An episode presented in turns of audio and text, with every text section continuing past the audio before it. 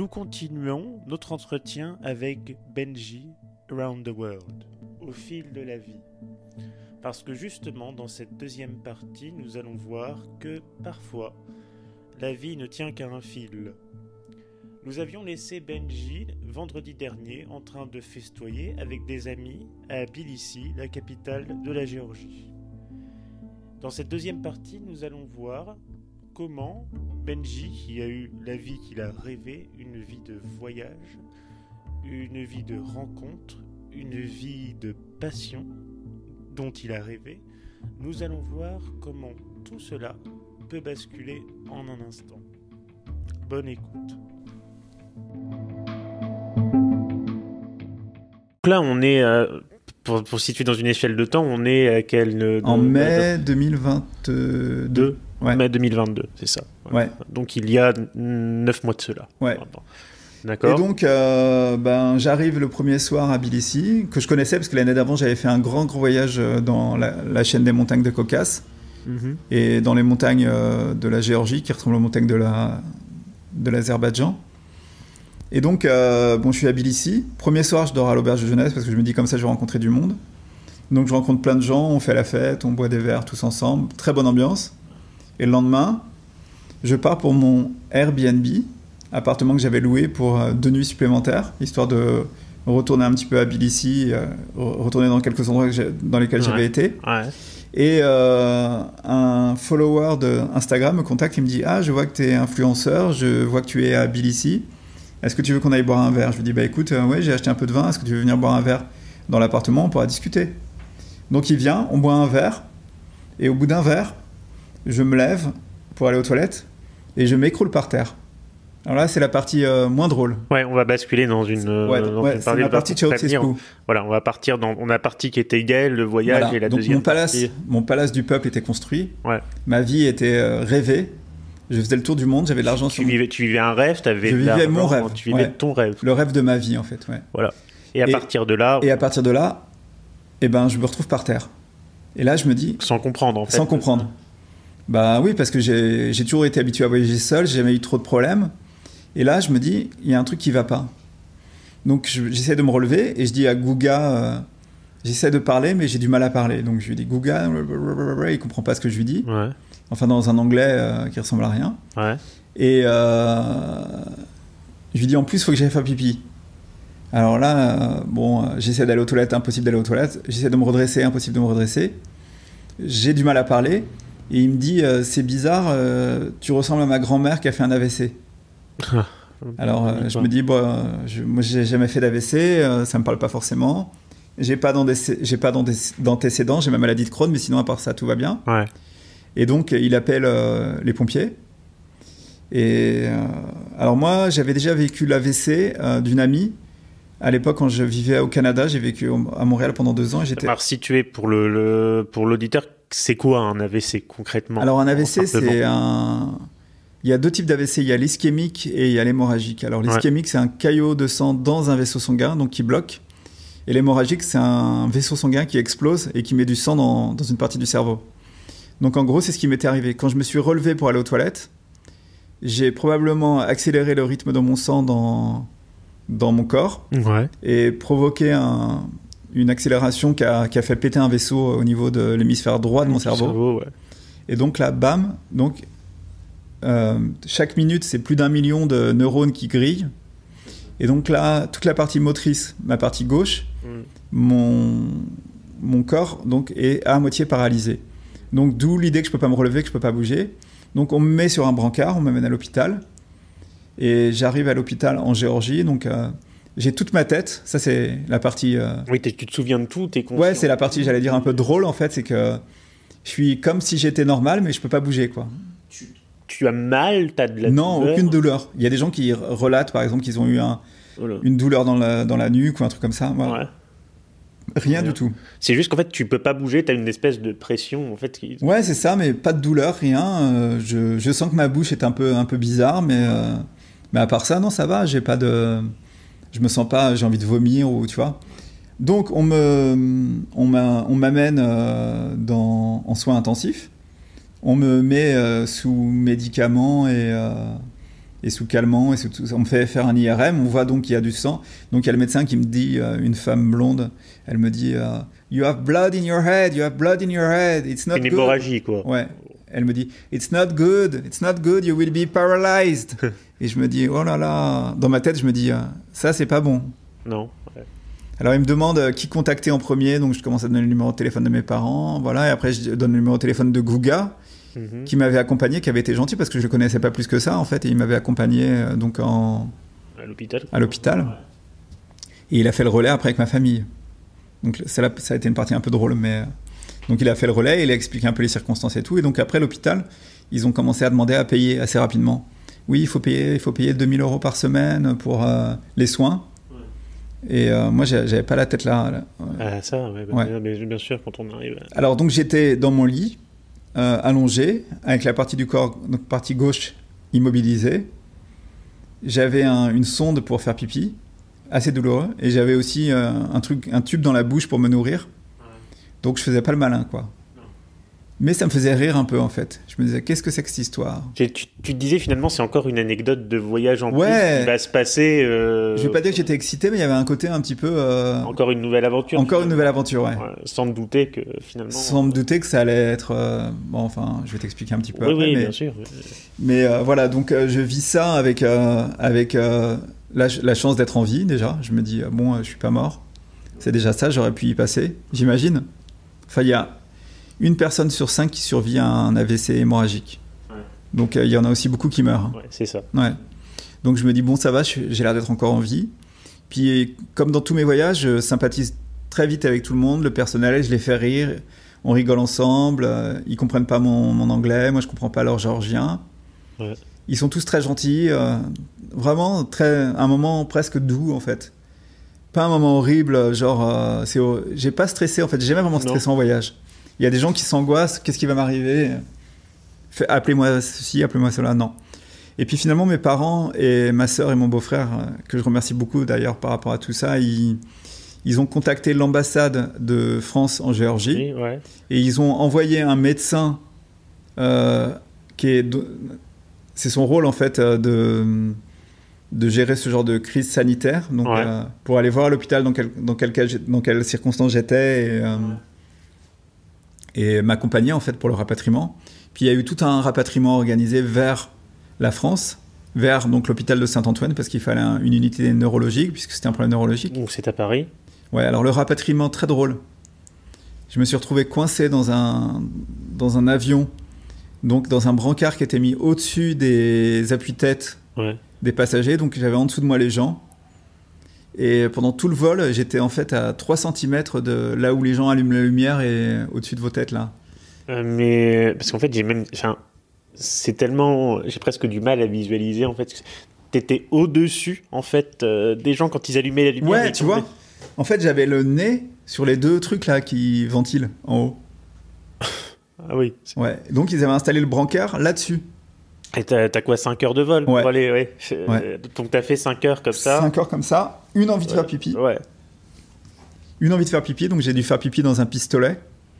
Ce qu'on appelle un pistolet, c'est une espèce de, de contenant en plastique dans lequel on fait pipi, mais euh, j'étais mal parce que du coup il y avait des gens un peu autour, quoi. Et, euh, et donc je fais mes 5 heures, j'arrive à l'hôpital Saint-Antoine en me disant enfin je suis en France, je vais bien être soigné. Bon, tu vois, ça c'est aussi l'idée de. Ouais, les- j'ai dit reçu. Ouais, un peu les idées reçues. Donc j'arrive à Saint-Antoine, je rencontre le neurologue.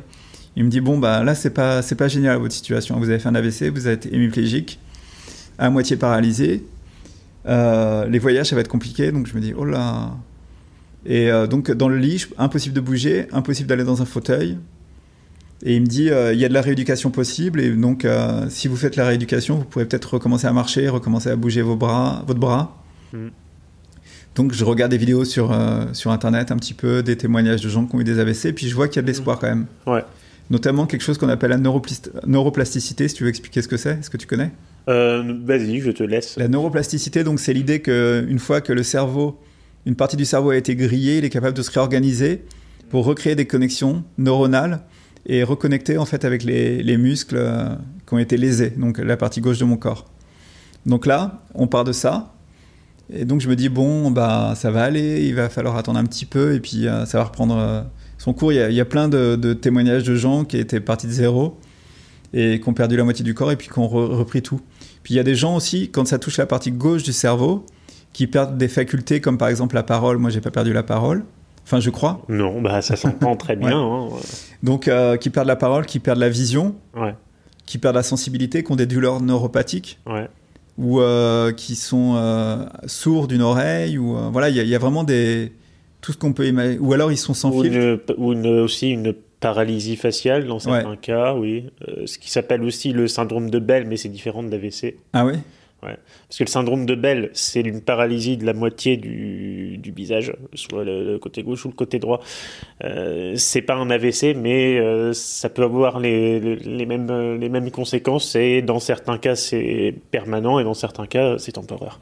d'accord Mais euh, Moi, je connaissais pas et donc, en gros, euh, alors, quand tu as compris, en fait, vraiment, quand tu es venu à la réalisation de ce que c'était vraiment dans la situation dans laquelle tu te trouvais, on réagit vraiment comment à ce moment-là? Alors donc je suis à Saint-Antoine euh, on m'explique qu'avec la, la rééducation il y a des possibilités on me dit par contre ça va pas être chez nous ça va être dans un centre de rééducation un SRR S- SR Ouais, SSR c'est ça.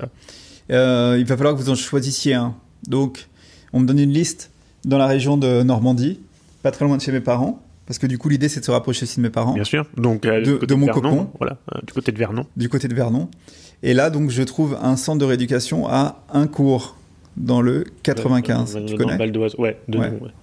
Dans le Vexin, dans, la- dans le domaine du Vexin. c'est Ouais, ça ouais, c'est ça. et euh, donc je le choisis parce qu'il y a un jardin japonais que j'ai vécu un an au Japon et je me dis bah c'est un signe, allez hop on y va.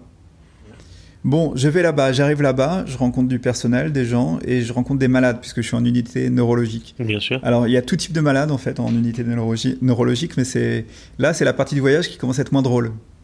Je vois des gens qui sont coincés par exemple un, un monsieur qui était en face de Hervé il s'appelle Ouais. en face de ma chambre, qui lui est complètement bloqué. Ju- Juste après sa retraite, il s'est retrouvé bloqué dans un AVC qu'il a bloqué dans un- ce qu'on appelle le locked in syndrome. Donc en fait, il a toute sa tête. Mais il, a, Mais il, il son est- corps, il est enfermé dans son corps. Ouais, il est enfermé dans son corps. Ça s'appelle pas le syndrome de Guillain-Barré, aussi, par non, hasard ça c'est encore autre chose, Guillain Barré. Mais D'accord. locked in syndrome, il y a un film d'ailleurs, euh, le scaphandre et le papillon que j'ai vu il y a pas longtemps, Ouais. sur un écrivain qui a un, un homme d'affaires, un directeur d'entreprise qui a eu ce- cet AVC et euh, il s'est retrouvé euh, juste avec un œil à cligner d'un œil. Il a écrit un livre comme ça. C'est fascinant. Et donc ce monsieur, je le vois tous les jours et je me dis bon bah Benjamin, tu vois, il y a pire que toi. Après, je rencontre d'autres personnes qui ont fait des AVC mais qui, souffrent d'aphasie. Donc l'aphasie, c'est euh, ils sont incapables de parler. Et là, je me dis, euh, la communication, c'est essentiel dans la société. J'ai eu la chance de pouvoir continuer à parler. C'est peut-être un signe. Après, il y a des gens qui sont paralysés, euh, des paraplégiques, des tétraplégiques, des gens qui sont dans des situations très compliquées, les myopathes, en fait, vraiment. Je pense que ça a été euh, pour moi un peu difficile parce que je me suis retrouvé euh, avec un- des symptômes légers par rapport à d'autres Ouais. dans, un, dans une unité où euh, c'est très lourd en fait. Et c'est quand même assez perturbant. Tu sais que j'ai exactement le même vécu. C'est vrai? Mais on n'en a même pas parlé avant, ou je vais te le dire là. Et ça a été une très grande souffrance pour moi pendant trois ans. J'en ai jamais parlé, en dehors Ah ouais? d'ailleurs que, que dans mon cercle familial. En fait, pour moi, dans mon esprit, euh, donc je suis atteint d'un syndrome de Little, une diplégie spastique, donc c'est aussi de la spasticité, Mhm. une hémiplégie. Et euh, je me retrouve dans, pendant trois ans dans ce qu'aujourd'hui on appelle un IME, mais qu'avant on appelait un IEM, un Institut d'éducation motrice. Et finalement, moi j'arrive là, j'ai l'âge de 7-8 ans, je marche, je m'exprime, même si je suis isolé socialement, je m'exprime, je mange normalement, et là, bah, gros choc pour moi émotionnel, je me retrouve avec des gens qui, comme tu dis, euh, sont parfois aphasiques ou myopathes, ou Ouais, ouais. euh, en fait dans une situation, je me dis, mais c'est nettement pire que moi. Mhm. Et ça, en fait, je me retrouve basculé dans une autre dimension où je me dis, mais Frustrant. si je suis là, c'est frustrant, ça veut dire que je suis très diminué, alors Mhm. qu'en fait, j'en ai pas l'impression et j'y suis resté trois ans et c'était une de mes plus grosses épreuves psychologiques. Ouais, moi, ça a été psychologiquement très difficile parce que du coup, ça m'a un peu déprimé et je me suis retrouvé face à des. Ben, face à une réalité que j'avais pas forcément envie d'accepter. J'étais dans le déni, je pense aussi. Ouais. C'est-à-dire que je, je me suis dit non, non, mais euh, ça, ça va, ça va pas, ça va pas, la blague va pas durer longtemps. je vais me remettre sur pied et tout. Donc, donc là, on est en mai, juin, on est en juin 2022. Donc je me retrouve là-bas, dans ce centre. Euh, je rencontre une kiné super, une espagnole avec qui je m'entends très bien, avec qui je rigole beaucoup. Et que, tu, que tu vas toujours? Ouais. Irénée, si elle m'entend d'ailleurs. Ok. Bah, de toute façon. Elle est repartie en Espagne entre temps. Et donc, euh, elle me dit Oui, il faut te motiver, tu vas voir, la rééducation va retrouver des fonctions, tu vas réussir à remarcher et tout. Et puis moi, je me dis euh, J'y crois pas trop, mais j'essaie quand même de m'accrocher à l'idée.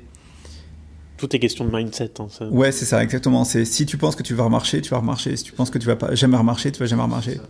Et d'ailleurs, j'ai rencontré dans mon parcours de malade des gens euh, qui abandonnent alors qu'ils ont des capacités, mais qui abandonnent. Parce que c'est, on n'est pas tous euh, égaux face à la motivation. Non. Comme tu dis, tout est question de mindset, y a des parcours de vie qui sont différents. Euh, avec des côtés où tu as des gens qui ne peuvent pas s'inscrire dans un mindset qui leur permet d'avoir un certain donc moi, je suis entre le déni, entre l'envie de m'en sortir, entre le message des médecins qui me disent oui, il y a des possibilités.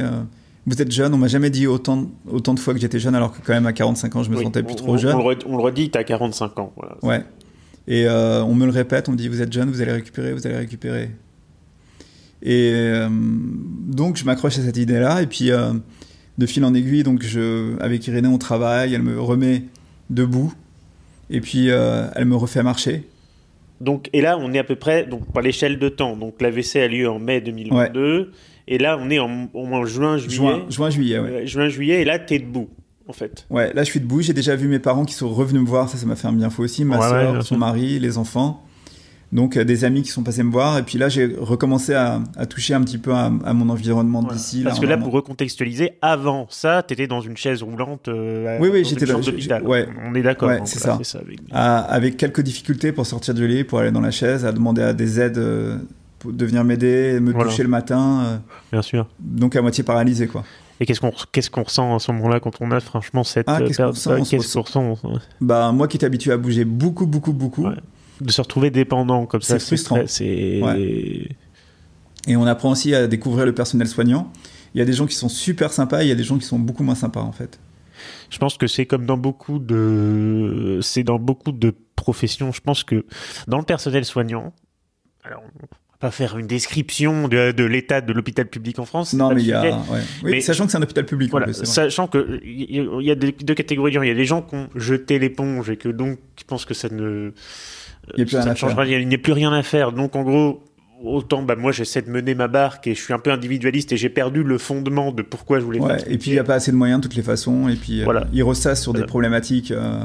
Et il y a ceux, il y a ceux qui veulent euh, en fait donner toujours en fait la passion et l'envie. Et d'ailleurs, ces gens-là, on les remercie parce que c'est grâce à eux que le, ah oui, sûr, le service public tient dans le contexte actuel et il faut le redire. C'est vrai, non, non, c'est vrai. C'est vrai parce que c'est pas des métiers euh, évidents, c'est pas des métiers faciles.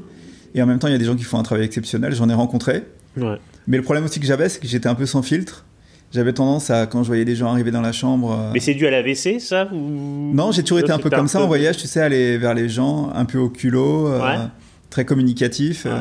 je voyais des gens arriver dans ma chambre, je disais, ah, j'en voyais une par exemple, elle, était de couleur. J'ai dit, ah, vous êtes de quelle origine J'adore les voyages et tout. Tu vois, un peu trop un peu pas politiquement correct. Non, voilà, c'est ça. Et puis j'ai appris après que j'avais été un peu trop euh, à poser des questions trop indiscrètes. Et, euh, Mais j'ai toujours bien aimé les gens, donc euh, j'y peux rien, tu ça vois. Se, ça se voit dans la discussion. Hein. Ouais, tu vois, c'est. Ça se ressent et j'espère d'ailleurs que l'auditeur le, ressentira. Et donc ce besoin, quand je suis en voyage, de connecter socialement avec les gens, toujours à l'hôpital, la même, ambiance avec les patients, alors demander qu'est-ce qui t'était arrivé, et, tu vois. Et donc j'ai créé des liens d'ailleurs avec les gens que j'ai côtoyés à l'hôpital, les patients, certaines personnes du personnel, mais euh, les gens en général, quoi, tu vois. Ça m'a toujours intéressé. Et, donc, euh, à moitié paralysé, donc on commence la rééducation avec Irénée. Ça se passe plutôt bien, elle me motive beaucoup, et puis en quelques mois, bah, je réussis à marcher avec une canne tripode. Mm-hmm. Et donc, elle me dit, il faut continuer, il faut continuer. Après, elle me dit, par contre, elle repart en Espagne. Et euh, donc, euh, bon, je change de kiné, je passe avec une nouvelle kiné qui s'appelle Lise, qui était très bien aussi, mais moins, moins que Irénée.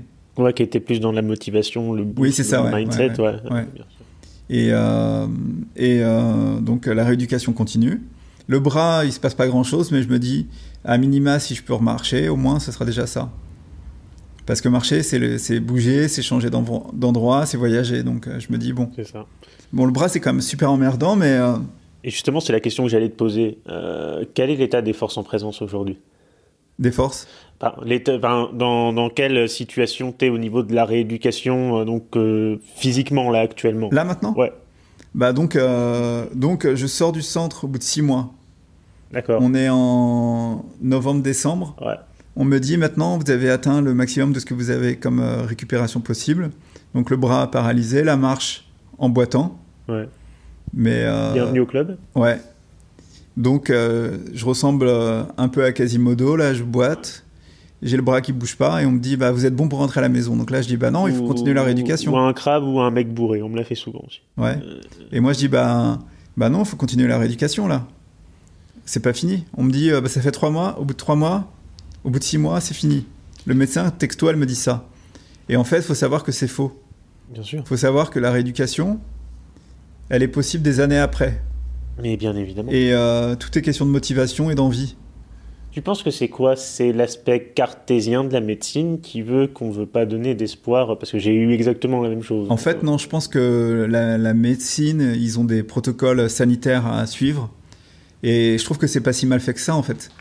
Et en même temps, je suis un peu contre le principe, mais c'est que si tu étais dans un pays comme le Canada, moi j'ai eu des amis qui m'ont expliqué comment ça se passe là-bas. Au bout de trois mois, on te met dehors de l'hôpital et tu continues tout en extérieur. Ouais, ouais. Parce que les médecins aussi partent du principe que la meilleure éducation, c'est le quotidien. Moi, le quotidien, la vie. Mhm. Et je suis pas complètement d'accord là-dessus, mais, mais bon. Donc on me passe au bout de six mois en hôpital de jour, à trois séances par, par semaine, Ouais. avec euh, transport euh, payé par euh, la sécurité sociale. Et donc je continue ma rééducation, mais sans vraiment progresser beaucoup plus.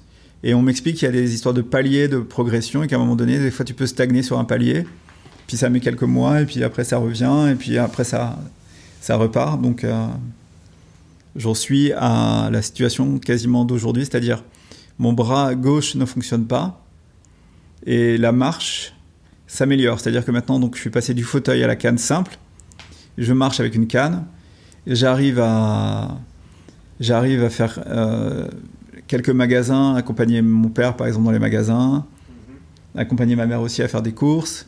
J'ai réussi à aller boire un verre dans un bar, à sortir en boîte une fois. Ouais. Chouette. Euh, C'était pas des plus simples, mais j'ai réussi à le faire. Et là, euh, dernier challenge en date, c'est de reprendre les voyages.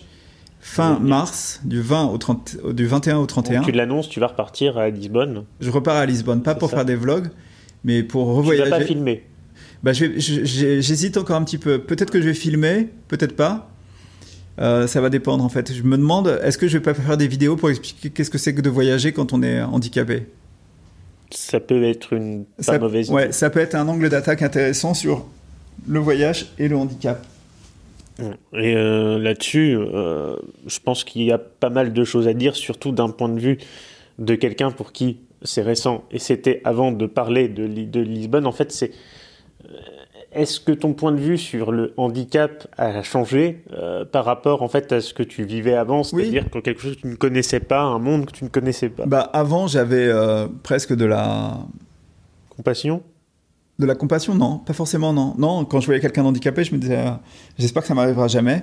Ouais. Et puis finalement, bon, ça m'est arrivé. Et, et, et donc maintenant, j'ai un sentiment de sympathie et de- d'empathie pour les gens qui sont handicapés. Et j'ai aucun problème à aller vers les gens handicapés maintenant et leur dire euh, Ah, qu'est-ce qui vous est arrivé et tout ça. Et puis je vois que c'est intéressant parce que justement, ça me permet de rencontrer de nouvelles personnes. Ce matin, j'étais, euh, par exemple, on avait parti chez Leclerc et il y avait un monsieur dans un fauteuil électrique. J'ai parlé avec lui pendant une demi-heure. Et euh, il m'a raconté un petit peu sa, sa pathologie et tout. Et puis ça, ça nous fait du bien de parler en fait. Ouais. À- À moi, mais à lui aussi, je pense. je pense que c'est pas donné euh, à tout le monde de croiser dans certaines situations des gens qui ont un tant soit peu de vécu similaire où tu peux euh, te confier parce Ouais. que c'est quelque chose que la personne ressent à certains égards parce qu'en fait on est dans une société euh, j'aime à le dire en tout cas en France d'un aspect un peu individualiste où on est forcément à un moment donné euh, très égocentré, c'est-à-dire replié sur soi. Et donc forcément, les autres personnes qui ne vivent pas quelque chose qui t'est semblable, euh, soit ne vont pas savoir comment réagir, ne vont Mhm. peut-être pas avoir la bonne réaction, ou tu sens, en tous les cas, je ne sais pas comment l'exprimer, mais qu'il y a une certaine forme de distance. De rejet, tu crois? Non, je dirais pas ça. Mhm. Je préfère parler. Alors, chez certaines personnes, il peut y avoir du rejet. Bien sûr, tout le monde n'est pas égal, mais plus une certaine forme d'incompréhension, voire parfois peut-être de malaise, par exemple. Oui, c'est vrai, ouais. Ben, moi, moi, de mon côté, je trouve que les valides sont assez bienveillants parce que depuis que j'ai eu mon handicap et que j'ai eu des situations en fait de difficultés euh, dans des endroits où euh, justement de- on pourrait parler aussi du sujet de l'accessibilité aux personnes handicapées parce que ça c'est un vrai sujet et tant qu'on n'est pas euh, dans cette euh, situation-là, on s'en rend pas compte. Et alors, ton vécu par rapport à ça? Il y a du très bon, il y a du très mauvais. Il y a du très bon, il y a des. Je vois par exemple Vernon, ils ont refait les... toutes les routes là récemment, le centre-ville et tout. Et tout a été bien adapté, avec des trottoirs pas hauts et, des... et donc c'est un vrai plaisir de marcher dans les rues. Mais il y a des endroits où c'est beaucoup plus compliqué, où rien n'est rien n'est adapté. Je sais pas, Rouen, comment c'est par rapport à ça? Je pense que j'ai déjà eu l'occasion d'en parler d'ailleurs avec le, le maire de Rouen. Je pense que, bien sûr, il y a toujours des améliorations. Ouais. notamment du côté de tout ce qui est euh, privé, notamment je parle de, de- des commerçants pour accéder à certains commerces. Pourrait dire quand même les trottoirs, c'est pas toujours euh, Mhm. vraiment ouf. hein. Euh, Ouais. Parfois c'est encore un peu accidenté, même l'état de, de certaines routes, ou même là, il n'y a pas si longtemps que ça, bah, je suis allé même à Évreux par exemple, euh, l'état des routes dans le centre-ville est absolument minable. Ouais. Quand je dis minable, c'est ni, ni fait ni à faire, il, Mhm. faut, il faut refaire quoi. Après, j'ai envie, envie de te dire que dans le cas spécifique Carman, on s'en sort bien. Euh, surtout que les lignes de, de bus, en fait, ils vont accueillir des bus un peu plus spacieux, qui sont plus écologiques, qui fonctionnent à hydrogène, etc., Mhm. qui seront plus spacieux. Parce que c'est vrai que les, les bus, les, les vieux bus qui peuvent encore circuler sont assez, euh, À rest- ou à Rouen bon, ah, Mhm. sont assez restreints. Et même si c'est adapté, il ben, faut quand même jouer un peu un jeu de. J'ai pas eu l'occasion de prendre le bus encore. En tout cas, quand tu es en fauteuil roulant. Mhm. Euh, mais à Rouen, ça va. Moi, j'ai pas à me plaindre spécifiquement. C'est quand tu vas à Paris, le, le bas blesse beaucoup plus. Euh, parce que là, effectivement, Il y a le monde aussi. euh, La oui. foule, c'est. Ben, c'est- c'est- C'est-à-dire que des villes comme Paris euh, et Londres, en fait, il faut savoir qu'une partie de, de l'architecture de, enfin, de, qui est dite Bienvenue, c'est-à-dire Fulgence Bienvenue, le, le- Mhm. le- le créateur du métro parisien, euh, est en partie euh, classée. Mhm. Ça veut dire qu'au niveau du regard de la loi, et je peste contre ça régulièrement, Mhm. au regard de la loi, tu ne peux pas modifier sous peine, disent la commission d'historiens très âgés euh, qui, euh, qui s'occupe de ça, sous peine de peur de dénaturer un, un bâtiment, ce que je trouve d'un- Après, tu as des lignes comme la ligne 14, par exemple, qui est hyper adaptée aux ans. parce qu'elle a été lancée en 98, enfin Ouais. elle a été inaugurée en 98. C'est la plus récente des, euh, des lignes du métro parisien. Et donc effectivement, elle a été créée avec cet objectif en vue. Mais les lignes de métro jusqu'à la ligne euh, jusqu'à la ligne 12, grosso modo, euh, jusqu'à la ligne 12, puisque la dernière portion de la ligne 12 a été ouverte à la fin des années 50, mais jusqu'à la fin de la ligne 12, euh, c'est un quasi... euh, Alors, j'ai pas eu l'occasion de prendre le métro beaucoup. c'est un quasi néant. Il y a euh, aujourd'hui, il y a une ligne de métro complètement adaptée, c'est la 14, Mhm.